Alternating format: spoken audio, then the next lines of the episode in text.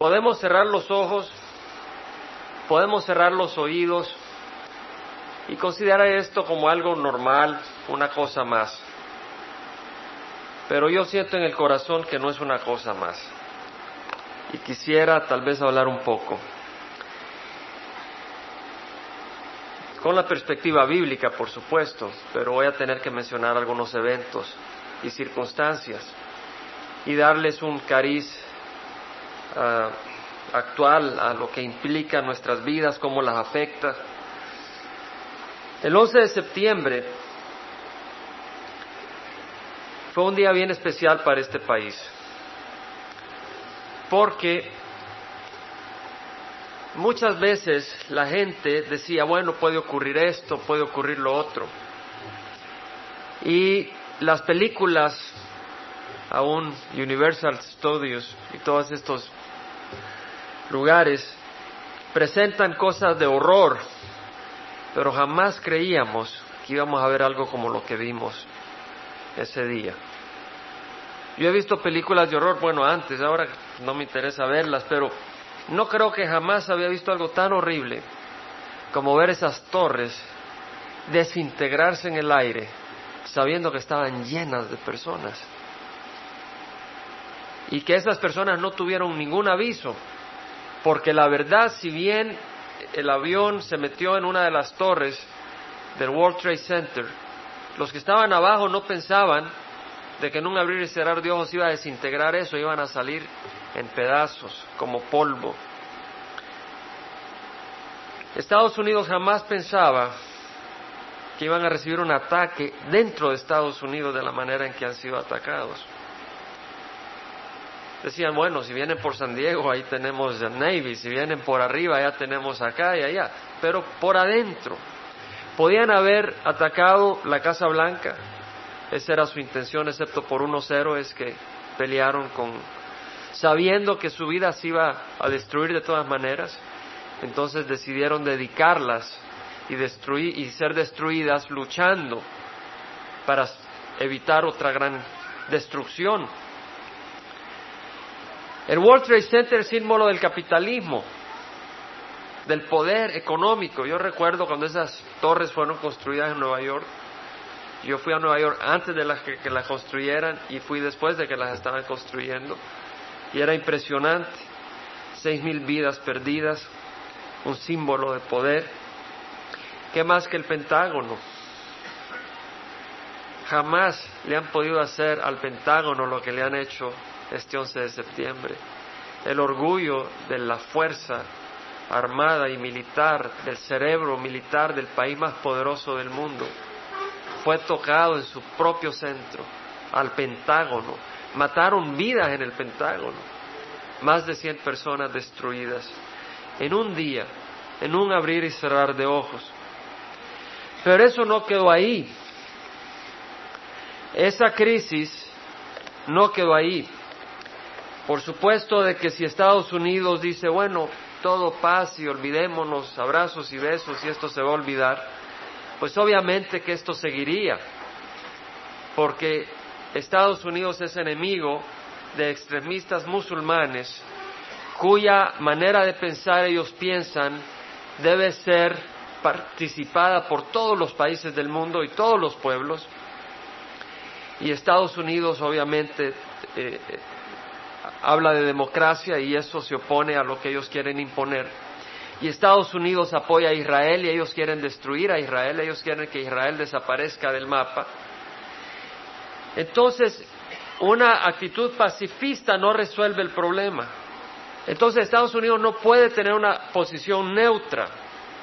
Y hemos estudiado que los pueblos, los gobiernos, han recibido autoridad de parte de Dios para ejercer y ejercitar la espada, para traer justicia y para proteger a, la gente. Ellos han sido recipientes de esa autoridad de parte de Dios. Entonces Estados Unidos tiene que defenderse. Y obviamente que defenderse aquí no sirve, hay que ir a atacar al enemigo que está en muchos lugares y destruirlo. Y debido a eso Estados Unidos avisó que Afganistán tiene que entregar a este Osama bin Laden. Y no solo a Osama bin Laden, ¿quiénes de ustedes oyeron el discurso del presidente? No solo a Osama bin Laden, sino a todos los líderes terroristas que están operando en Afganistán y que cierren todos los campos de guerrilla terrorista que hay en Afganistán.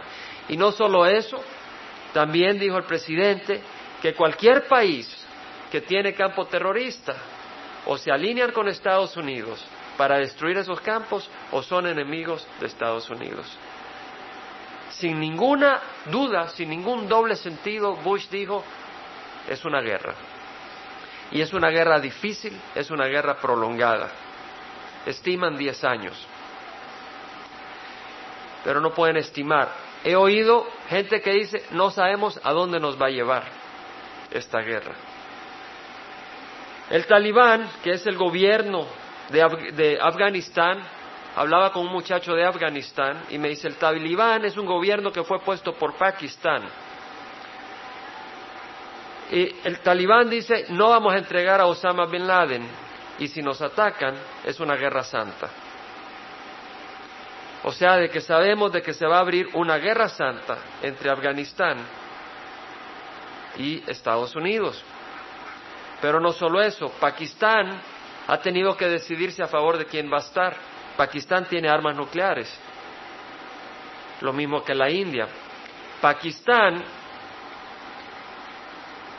el gobierno se dio cuenta que si no está a favor de Estados Unidos va a estar en contra y pues no quiere estar en contra de Estados Unidos. Entonces Pakistán, el gobierno dijo, ok, vamos a permitir que los aviones americanos pasen por el aire, por el, por el, espacio de Pakistán para atacar a Afganistán. Entonces la comisión, estas son las repercusiones. Hemos visto lo que Estados Unidos demanda. Ahora vamos a ver las repercusiones. ¿Por qué habla usted de eso, hermano? Porque tú vas a responder a esta situación de una manera o de otra. Y yo te quiero hacer ver la situación que tenemos y para que juntos veamos cuáles son las opciones que tenemos. Porque tenemos opciones. Hablaba el domingo pasado, creo yo, la posibilidad de un ataque biológico. ¿Se acuerdan? Lo mencioné. Mi hijo me mandó un email, vivimos a la par, dentro de la misma casa, a la par en un par cuartos pegados, pero me mandó un email porque pues en vez de decírmelo me lo enseña y también yo lo estaba verificando de un artículo que dice así los oficiales law enforcement es ah, del orden Estados Unidos han encontrado un manual de operación de avionetas de las que, de las que dispersan polvo y insecticida cuando estaban buscando los lugares donde están escondidos los terroristas. El descubrimiento ha añadido preocupación entre los expertos del gobierno de que Bin Laden y sus conspiradores han estado planeando o todavía están planeando tirar agentes biológicos o químicos desde una avioneta de las que se usan para propósitos agrícolas. Dentro de las pertenencias del terrorista sospechoso Zacarías Mausawi, fuentes descubrieron, dicen que encontraron manuales mostrando cómo operar estas avionetas que se pudiera usar para tirar en spray toxinas que matan instantáneamente dispersándolas en el aire. Yo te estoy compartiendo la realidad. El descubrimiento resultó en que pararan a todas las avionetas que dispersan sustancias agrícolas el 16 de septiembre. No permitieron que ninguna volara, usted no lo sabía. Pero es el riesgo que todavía existe. El riesgo de que una persona agarre una avioneta y pueda producir miles de miles de miles de muertos en el condado de Orange, en Los Ángeles, en donde sea. En Pakistán, el gobierno ofreció ayudar a Estados Unidos, pero la coalición de líderes musulmanes advirtieron a su presidente que cualquier actividad en contra de Osama bin Laden mandaría a Pakistán en una guerra civil. Imagínese una guerra civil en un país que tiene armas nucleares. Miles de personas protestaron en las calles de Pakistán en contra de los Estados Unidos el viernes. Miles. Pero no solo es en Pakistán, en Dhaka, la capital de Bangladesh, diez mil musulmanes protestaron contra los Estados Unidos. Quemaron la efigie de George Bush y alzaron pancartas con la foto de Osama bin Laden, el sospechoso de lo que ha ocurrido en Nueva York y Washington. Miles. ¿Cuántos fueron los que provocaron la destrucción? Unos 50. 19 que actuaron, pero el equipo eran de unos 50. Solo se necesitan unos cuantos. En Indonesia, el lugar de musulmanes más largo en cuanto a cantidad de musulmanes, musulmanes radicales han amenazado con atacar la embajada de los Estados Unidos si lanzan algún ataque en respuesta al evento del 11 de septiembre. Y ayer entraron grupos en hoteles pidiendo ver la lista de turistas americanos y con mucha amabilidad, con mucho respeto le dijeron que si llegan a atacar los Estados Unidos, ellos van a sufrir las consecuencias. ¿Y qué del impacto de la economía? Continental Airlines, estas son hechos, no son ideas, no son cosas para asustar, son cosas para que conozcas lo que está pasando. Porque Dios es un Dios real, es un Dios de realidad. Continental Airlines anunció 12 mil despidos. Cuando yo leí eso, creí que me había equivocado. No sé con quién hablar, le dije, creo que eran dos mil, porque no me gusta exagerar pero después leí que no, eran 12 mil. Continental. US Air anunció 11 mil despidos. Northwest, 10 mil recortes. Boeing, la compañía que hace aviones, 30 mil despidos. Estas son personas que se quedan sin trabajo. American, 20 mil despidos. United, 20 mil despidos. ¿Saben cuántas personas ya están por perder su empleo si no lo están perdiendo? Más de 100 mil personas solo en la industria de la aviación. Quiere decir de que los hoteles no va a tener turistas. Quiere decir que los lugares de turismo no van a ser negocio, como Disney y estos lugares. La semana pasada, el Wall Street Journal, el, Wall Street, no el Wall Street Journal, el Wall Street, vio la peor semana desde la Gran Depresión de los Estados Unidos. ¿Quién ha oído hablar de la Gran Depresión de los Estados Unidos? ¿En qué año fue? ¿Alguien se recuerda el año? En los 40. ¿No eran en los 30? 1933. Gracias. Cercano. Desde 1933 no ha habido una peor semana de índice económico. Ok. En la India, el Estado musulmán de la zona de Himalaya, del Kashmir, ¿han, visto ropa de Kashmir? De ahí viene, del Kashmir. El Estado musulmán en la zona de Himalaya declaró una huelga general en solidaridad con el talibán y Osama bin Laden. No solo eso, Estados Unidos va a tener que atacar a un Irak. El potencial para un conflicto de magnitud tremenda está ahí. Hay miles de miles de enemigos de los Estados Unidos, musulmanes extremistas, que pudieran atacar intereses de Estados Unidos en México, pudieran atacar intereses de Estados Unidos en Centroamérica, y no tienen ninguna sensibilidad por los niños, ya vimos, ¿verdad? Una masacre terrible. A las aeromosas en uno de los vuelos las amarraron de la mano y con los cuchillos con que se cortan caja le cortaron la garganta. No son gente que razona y son gente muy inteligente.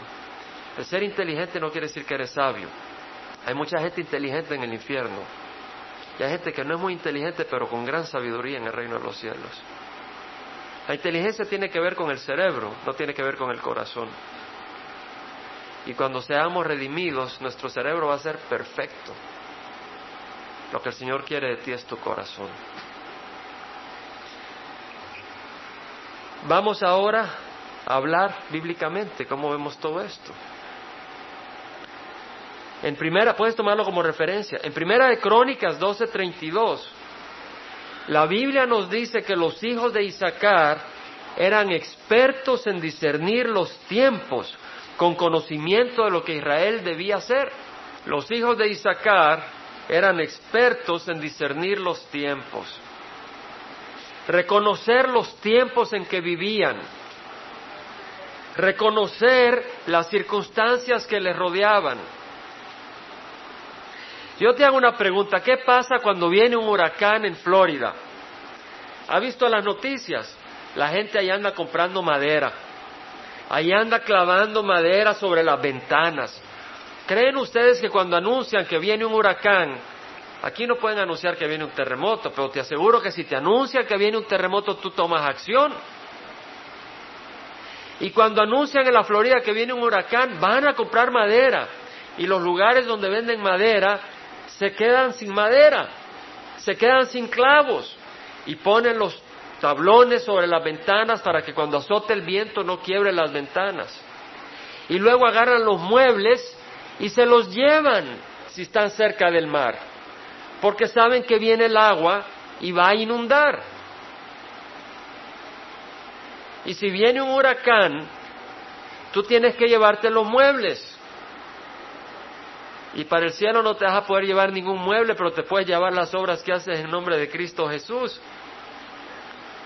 Y si no tienes obras, no te llevas nada para el reino de los cielos. Pero cuando viene un huracán, tú tomas acción y sabes qué, no te quedas viendo la noticia comiendo popcorn hasta el último minuto para ponerle madera a las ventanas. Lo haces ya, porque no quieres esperar a que te agarre el huracán. Y yo te digo que vienen ataques como los que hemos visto. La Biblia habla de que un día se tambaleará todo lo que puede ser tambaleado. Y has visto dos torres tambalearse al suelo, pero va a haber un día, dice la Biblia, en el tiempo de la gran tribulación, en que todo edificio se va a venir al suelo, todo monte se va a venir al suelo, y van a ser miles de millones de personas las que mueran. ¿Qué pasa si viene una tormenta de nieve? Yo recuerdo, viví en Canadá, en Montreal, tengo una foto donde estaba estudiando, donde la nieve llegaba a esta altura. Y cuando venía una tormenta, yo no tenía carro, sino que andaba en bus, pero sí recuerdo que cuando venía una tormenta de nieve, de esas fuertes, a veces habían personas que se morían porque no habían, no puesto atención. O habían despreciado el warning, la advertencia, y se fueron en su carrito y de repente vino la tormenta, se llenó el freeway no pudieron seguir adelante, quedaron encerrados, pusieron la calefacción, pero después de unas cuantas horas, o murieron por el monóxido de carbono, o se les acabó la calefacción y después de tres, cuatro, cinco días los hallaban congelados adentro del carro. Si tú sabes que viene una tormenta de nieve, te vas a casita y tomas precaución. En mi casa, hace dos semanas, las hormigas, pero en gran, en gran fila, llegaban a la cocina. Bueno, en el trabajo puse en el microwave una comida, después vi una hormiguita que venía saliendo, me la llevé de mi casa al trabajo y del trabajo al microwave y logró sobrevivir el microwave. Pero tú no vas a sobrevivir una tormenta nuclear. Y tú no vas a sobrevivir una guerra biológica. Y tú no vas a sobrevivir el juicio de Dios aparte de la sangre de Cristo. Pero aprendamos de las hormigas, ellas saben discernir los tiempos.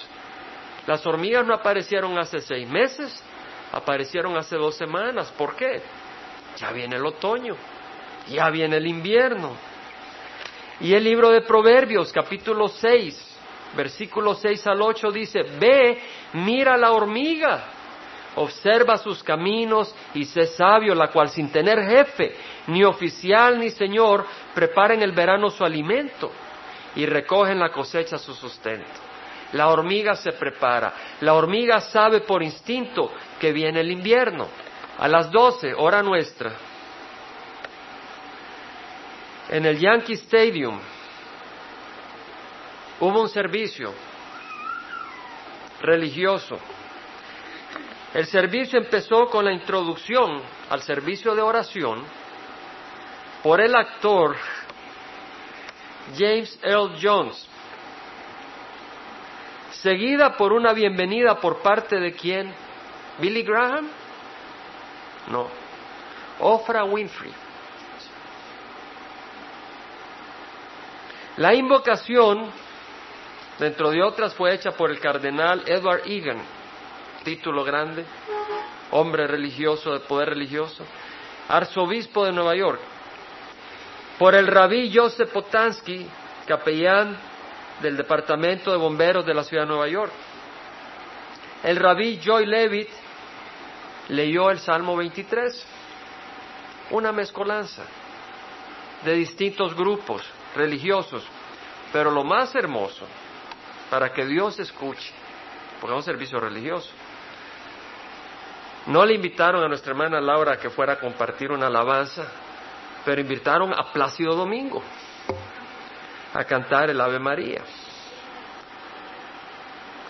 Es la religión de hombres. El Señor no está interesado qué tan bonito cantas. Él no está interesado si cantas como Plácido Domingo. El mundo ha traído a esta reunión lo mejor que el mundo puede ofrecer. Ofra, Plácido Domingo, una tolerancia a las distintas religiones, una reflexión y una oración de la religión Sikh por el doctor Inverjit Singh del templo Sikh de Richmond Hills se fue a ofrecer. Oraciones musulmanas y reflexión fueron ofrecidas por el imam Fahri Ansari. Pero lo más interesante es quien cantó dentro de las otras personas, Beth Midler, cantando Wind Beneath My Wings, viento debajo de mis alas. Y por supuesto no podía faltar The Right Reverend. Yo había oído la palabra reverend y me hace vomitar, porque el único reverendo es Jesucristo. Pero The Right Reverend quiere decir el reverendo justo. Wow, ya no solo es reverendo, sino que está investido de justicia por su posición. No voy a mencionar ya el nombre. Y por supuesto, la benedicción por el arzobispo de la Iglesia Ortodoxa, así como por un hindú. Y el señor Yulani dijo que las oraciones son por las personas que desaparecieron y por la gente que ha muerto. Pero si tú has muerto, ninguna oración te va a hacer bien. Porque dice la palabra del Señor que está destinado para el hombre morir una vez y luego el juicio. Y nadie te va a sacar de donde vas si tú no has recibido a Cristo en la tierra. El mundo se está uniendo en un espíritu de cooperación, pero lo mejor que puede ofrecer Estados Unidos no le va a ayudar a Estados Unidos.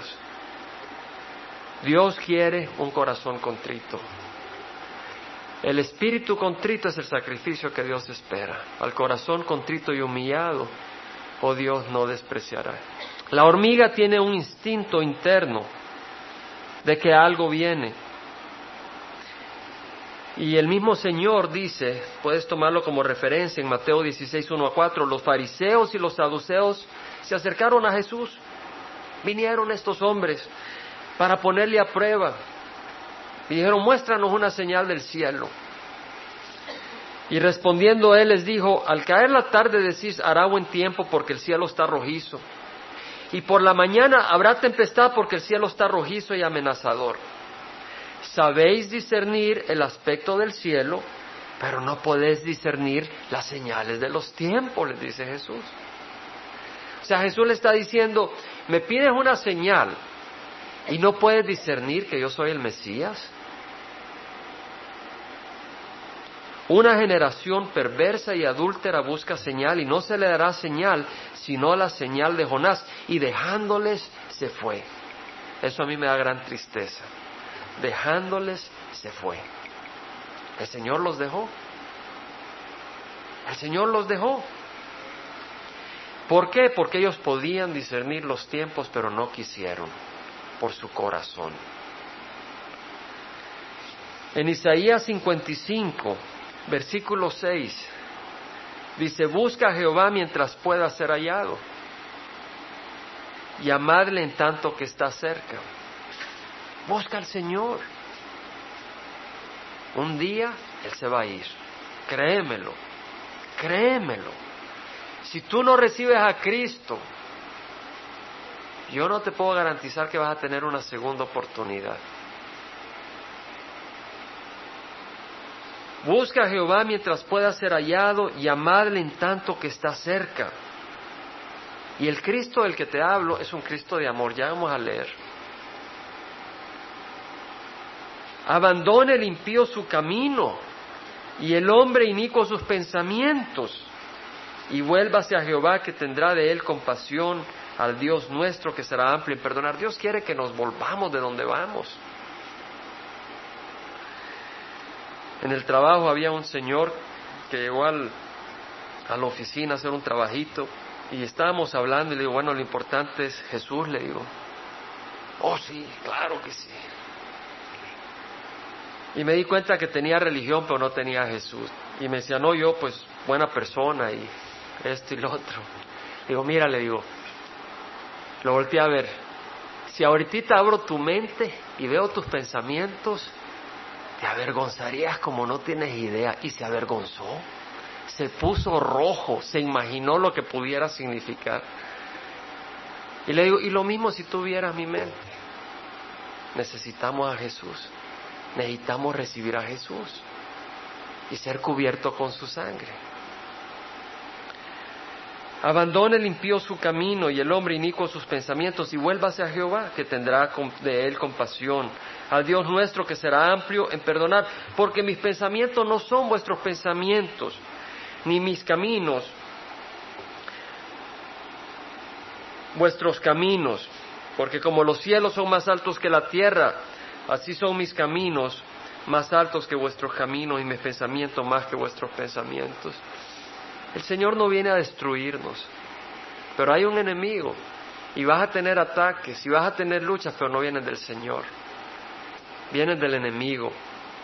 Y un día esas luchas y esos ataques se van a ir y te vas a quedar solo con el Señor y todas sus bendiciones. Estamos en tiempos malos. Si lees Romanos 1, 20 al 22, la palabra del Señor dice que no están sin, están sin excusa. ¿Por qué? Porque este mundo niega a Dios. Dice, desde la creación del mundo, sus atributos invisibles, su eterno poder, su divinidad se han visto con toda claridad, siendo entendido por medio de lo creado. Con el favor del Señor, en dos semanas voy a estar compartiendo en Querétaro de que Dios nos ha creado. Pero mira, dice que no tienen excusa que se ha visto con claridad. Pero ahora vamos a ir a centros de educación avanzada en Querétaro a tratar de ayudarles a ver lo que es claro, pero que el mundo en su oscuridad ha confundido a tanta gente. Pero sería claro aunque conocían a Dios, no, le honraron como Dios ni le dieron gracias, sino que se hicieron vanos en sus razonamientos y su necio corazón fue entenebrecido, profesando ser sabios se volvieron necios. Hay muchos que profesan ser sabios y están llenos de necedad. Dicen que venimos del chango. Tú le empiezas a hablar de que venimos de Dios, que Dios nos ha creado, y no es así supuestamente. Según de Timoteo, como referencia nomás, dice que en los últimos días vendrán tiempos difíciles. Los hombres serán amadores de sí mismos. Y así es. Soberbios. Soberbios, hay mucha soberbia. Realmente yo me doy cuenta en, en los lugares de trabajo hay mucha soberbia. Y la tenemos nosotros, pero el Señor nos va lavando. Blasfemos, irreverentes, ingratos. Ayer que íbamos, iba con Franklin y con Ismael a, a, dejar invitaciones y pasamos por un muchacho que tenía el carro con la radio y de cada tres palabras esa canción que decía, qué barbaridad, jamás había oído algo así. De cada, yo salí corriendo de ahí con Franklin y Franklin iba a poner un volante, vente, vámonos de acá. Yo sentía que había visto al demonio, no a él, pero el demonio estaba gozándose este joven con una canción. Cada tres palabras había una palabra de cuatro letras. Y hablaba de incesto. Yo no, ni quería poner atención, pero me interesaba a la vez saber qué es lo que tenía esa canción. Una basura como no puedes tener idea. ¿Qué puede pasar de la mente de este muchacho? Si eso es lo que se alimenta. Son tiempos difíciles, son los últimos tiempos. Bueno, hemos visto de que son tiempos difíciles, hemos visto de que puede haber una guerra biológica, hemos visto que nuestra vida así nomás desaparece. Pero si tú vas en el carro y tienes un accidente, ahí se acabó todo. Había unos muchachos ahí en el parque hoy, antes de, de venir a ayudar, estaba compartiendo. Y me dice uno, ¿cuándo es el fin del mundo? Le digo, cuando te mueras. Y todos se rieron y dijeron, es cierto, cuando te mueras ya estuvo. Y se dieron cuenta que es cierto. No tienes que esperar a que vengan estas crisis para entender que tu tiempo es contado. Tus días son contados. Yo estoy consciente que mis días no son para siempre. Cada uno de ustedes tiene un número de días.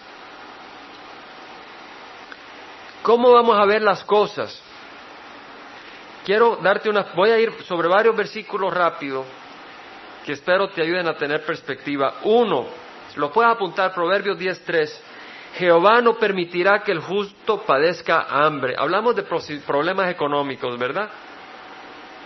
Mira lo que dice, Jehová no permitirá que el justo padezca hambre. El Señor te va a proteger si eres justo. Hoy hago bien, no, no, eso no es suficiente. Tienes que estar cubierto por la sangre. Esa es la justicia que demanda Dios. Y no puedes estar cubierto con la sangre si no rindes tu corazón a Jesús. Entonces eres justo.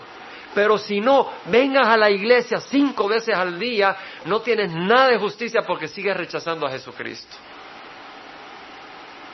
Tienes que tener a Jesús en tu corazón. Y si lo tienes, Él no es una piedra muerta. Él te va a transformar. El Señor no permitirá que el justo padezca hambre, pero rechazará la avidez de los impíos. El impío es todo aquel que no tiene nada que ver con Jesús, que no lo ha aceptado, que no ha rendido su vida a Jesús. Proverbios 18, el sabio de corazón aceptará preceptos. ¿Qué es lo que hacemos en la iglesia? Recibir preceptos. O, o ya no hay preceptos. Hay preceptos. ¿No dijo Jesucristo un nuevo mandamiento os doy? que os améis los unos a los otros, que como yo os he amado, os améis los unos a los otros, en eso conocerán que sois mis discípulos. Hay enseñanzas, hay constantes preceptos. El sabio de corazón aceptará preceptos, mas el necio charlatán será derribado. Proverbios 19, el que anda en integridad anda seguro. No me digas que recibiste a Cristo y andas en desorden. El que anda en integridad anda seguro, mas el que pervierte sus caminos será descubierto. Proverbios 10:12, el odio suscita rencillas, pero el amor cubre todas las transgresiones. Caminemos en amor. Proverbios 10:19, en las muchas palabras la transgresión es inevitable, mas el que refrena sus labios es prudente. Tengamos prudencia. Proverbios 10:21, los labios del justo apacientan a muchos. Busquemos la paz. Los necios mueren por falta de entendimiento. Busquemos el entendimiento. Proverbios 10:25, cuando pase el torbellino ya no existe el impío, pero el justo tiene cimiento eterno. Proverbios 10, 29 al 32, fortaleza para el íntegro es el camino de Jehová, pero ruina para el que obra iniquidad. El justo nunca será conmovido. Yo te digo, si yo no tuviera Cristo, yo estaría conmovido por lo que está pasando. Yo estoy conmovido por la maldad, la brutalidad de los ataques del 11 de septiembre. A mí eso me ha impactado. Y además consciente de lo que puede ocurrir. La boca del justo emite sabiduría, pero la lengua perversa será cortada. Los labios del justo dan a conocer lo agradable, pero la boca de los impíos lo perverso. ¿Qué hacer ante los tiempos que vivimos? ¿Has oído alguna vez hablar del Salmo 91? No lo vamos a leer todo. Pero mira lo que dice, el que habita al abrigo del Altísimo morará a la sombra del Omnipotente. Diré yo a Jehová, refugio mío y fortaleza mía, mi Dios en quien confío, porque Él te libra del lazo del cazador y de la peste mortal. No temerás, el, no temerás el terror de la noche, ni la flecha que vuela de día, ni la peste que anda en tinieblas, ni la destrucción que hace estragos en medio del día. Aunque caigan mil a tu lado y diez mil a tu diestra, a ti no se acercará tenemos refugio. Ese refugio es Cristo. El cristiano tiene un refugio. No debemos de andar con miedo. No debemos de andar con temor. Debemos de andar con paz y con seguridad, porque tenemos refugio en Cristo. Y su palabra es eterna. Dios no nos va a abandonar. La iglesia va a ser arrebatada pronto. Yo no te puedo decir cuándo. Puede ser ahorita. Ya no, hace falta nada. Pues el Señor puede arrebatar a su iglesia ahorita porque las condiciones están para, para los eventos de la tribulación ya están dándose en una manera increíble. Los, los países musulmanes unidos, el resto del mundo unido, globalizado, viene una figura carismática y logra traer paz en Medio Oriente y toma control de todo lo que es el mundo, pues ya está globalizado en ese momento un microchip en las personas para evitar terrorismo, porque tú vas pasando y con el microchip te pueden identificar inmediatamente. Razones económicas, eliminas el, lavado de, dinero, lo, que es la droga, todo eso. Grandes ventajas, todo listo. En un abrir y cerrar de ojos se puede poner todo en lugar. El Señor viene por su iglesia antes de la tribulación. Y como tenemos a Cristo, y si no tienes a Cristo, yo te invito a que lo recibas Mira, hay un libro muy hermoso de un esposo y una esposa enamorados. ¿Saben qué libro es ese? No lo oigo. Cantar de los cantares. Pues vamos a ir ahí, está después de Proverbios, después de Eclesiastés, después de Salmos. Ese libro refleja el amor entre Cristo y su iglesia. Y mira qué hermoso es. Cantares 2.2. Mira lo hermoso que es. En esta sección habla el esposo. Y dice, como el lirio entre los espinos, así es mi amada entre las doncellas. ¡Wow! Habla de algo romántico. Dice Jesús acá, mira lo que está diciendo que su novia, la iglesia, es tan preciosa para él que las demás doncellas son como espinos. Como el lirio entre los espinos es mi amada entre las doncellas. Así nos ve Jesús, si estás cubierto con la sangre de Jesús. Mira, estas son palabras ungidas de Dios. Lo repito, como el lirio, pero esta no es de una persona que lo único que busca es acostarte contigo y luego abandonarte como muchos hombres somos antes de conocer a Cristo. Esta es la declaración de aquel que es verdad, que dice, como el lirio entre los espinos, así es mi amada entre las doncellas. ¿Por qué?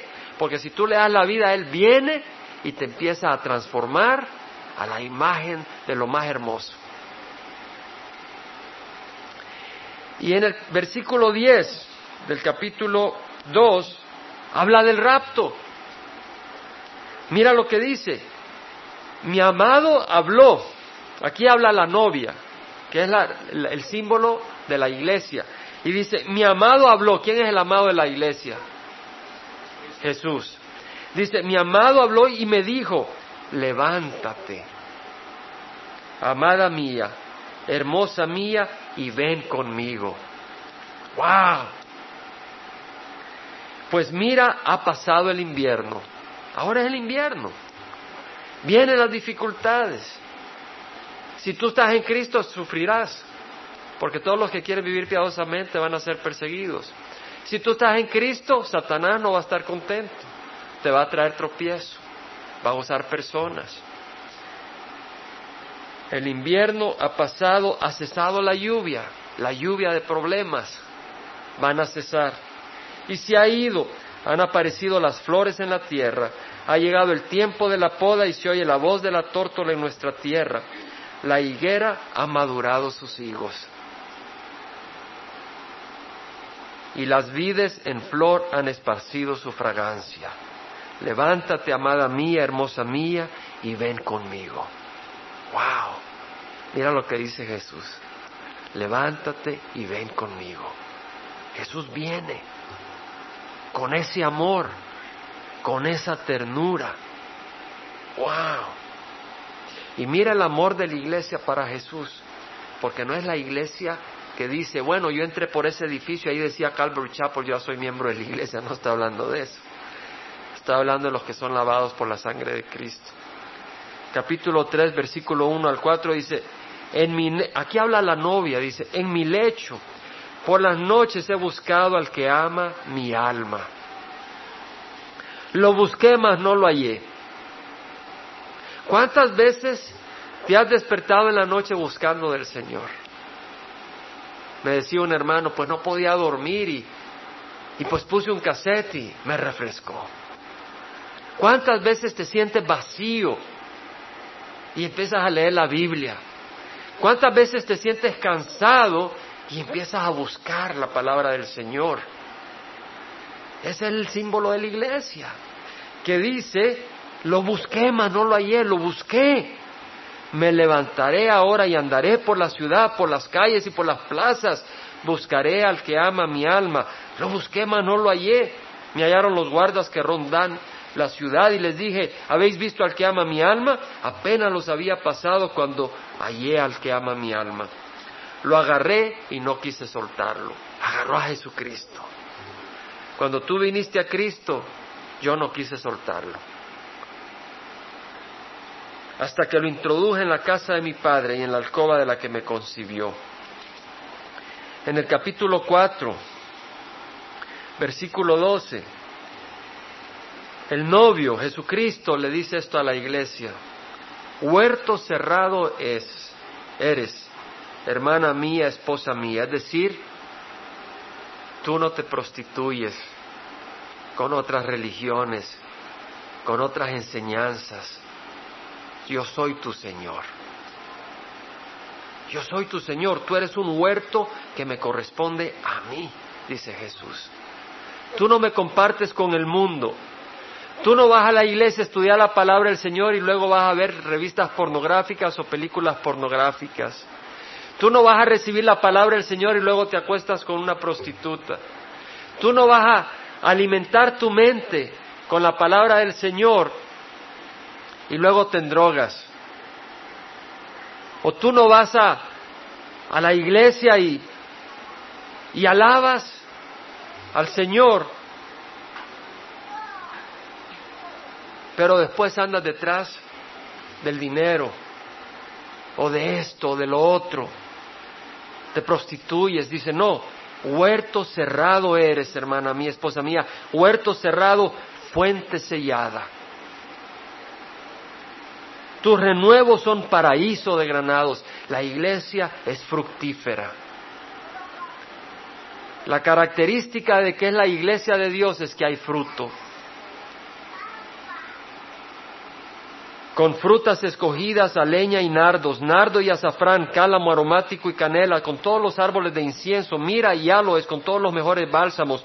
Tú eres fuente de huertos, la iglesia fructífera, pozo de agua vivas. ¿Qué dijo Jesús? Si alguno tiene sed, que venga a mí y de lo más profundo de su ser brotarán ríos de agua viva. La iglesia de Dios es viva y el Espíritu fluye de la iglesia de Dios. ¿De dónde, ¿De dónde fluye el Espíritu Santo, hermanos? De la iglesia. El Señor derramó su Espíritu sobre su iglesia, no sobre las rocas, no sobre los edificios. Y mira lo que dice la esposa, y con esto terminamos. Despierta viento del norte y ven viento del sur. El viento es un símbolo de quién? Del Espíritu Santo. Haced que mi huerto exhale fragancia. ¿Quién produce la fragancia en nuestras vidas? El Espíritu Santo.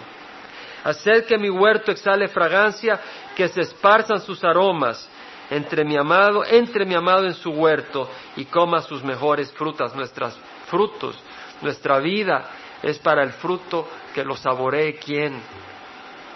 Jesucristo. Entonces hemos hablado de los tiempos en que estamos. Hemos hablado que tenemos que discernir los tiempos en que estamos. Hemos hablado que en Cristo tenemos refugio. Y hemos hablado de la relación de amor entre Cristo y su iglesia. Y si tú tienes a Cristo, pues tienes una gran esperanza. Pero si no tienes a Cristo, yo te invito a que lo recibas. Con los ojos cerrados, todo el mundo con los ojos cerrados, vamos a orar. Tal vez tú has oído hablar de Jesús, pero nunca lo has recibido como tu Señor y tu Salvador. Dice, bueno, yo he ido a la iglesia, yo conozco quién es Jesús, nació el 24 de diciembre, bueno, no nació el 24 de diciembre. El punto es, has recibido a Jesús como Señor de tu vida. Y si no lo has recibido, yo hoy te invito a que lo recibas. No te vamos a avergonzar. Te invito a que levantes la mano para que oremos por ti y te voy a invitar a que, y te voy a, invitar a que hagas una oración. Pero no te avergüences. No te avergüences. Porque a la hora de la crisis puede ser demasiado tarde. Mira a la gente como se le desmoronó ese edificio, no tuvieron tiempo. No tuvieron tiempo. Veía una banderita por acá, por una de las casas que decían God bless America y luego una palabra de insulto, no a Estados Unidos, sino a los enemigos, pero un lenguaje soez.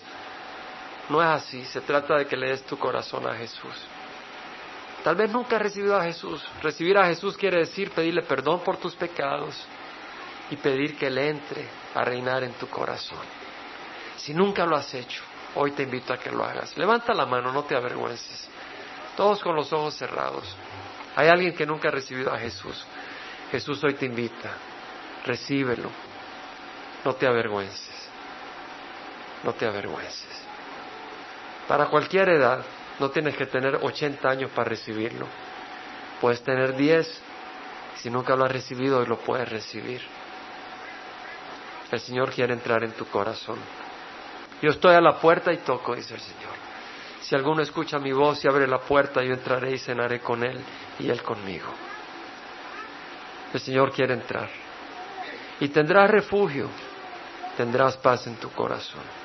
Ahí donde estás, si no has recibido a Jesús, te invito a que ores conmigo. Padre Santo, perdona mis pecados. Padre Santo, yo te ruego que me des tu Santo Espíritu. Yo te recibo en la persona de Cristo Jesús. Recibo a Cristo en mi corazón como Señor de mi vida para que Él me dirija. Él es el buen pastor. Yo le rindo mi corazón, se lo cedo a Él, para que Él me guíe como un padre guía a su hijo en amor, para que como un buen pastor guía a sus ovejas, Él me guíe. Porque Él no viene a destruirme, Él viene a traerme vida. Y por eso hoy yo te recibo, Señor Jesús. Entra, guía mi vida a mi corazón. Te lo ruego en nombre de Cristo Jesús. Amén. Y ahí donde estás, vamos a cerrar en oración. Padre Santo, te damos gracias que tú, Jesucristo, dijo, yo soy el camino, la verdad y la vida. Y sabemos que no es una, no es una reunión de religiones, es Cristo la única respuesta. Padre, yo te doy gracias que te conocemos Yo ruego, derrames tu Santo Espíritu en tu congregación. Que la gracia de nuestro Señor Jesucristo, el amor del Padre, la comunión del Espíritu Santo vaya con cada uno de nosotros. Que podamos compartir a Cristo. Que podamos caminar en el amor de Cristo. Que podamos tener palabras para el mundo que está confundido y preocupado. Y no permita, Señor, que nosotros caigamos en la desesperación, pero que tengamos confianza abrigándonos en Cristo Jesús. Protege nuestras familias, protege nuestros hogares. Te rogamos que protejas a las tropas americanas, Señor, que van al lugar de combate. Ten misericordia de ellos, de sus familias. Y a las personas, Señor, que estarán atacando, tráelos al arrepentimiento. Aún a los que van a pelear, tráelos al arrepentimiento.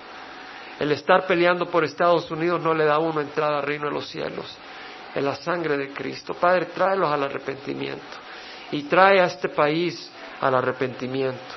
Señor, y que tu iglesia dentro de este país se humille y se llene de tu dirección y de tu espíritu.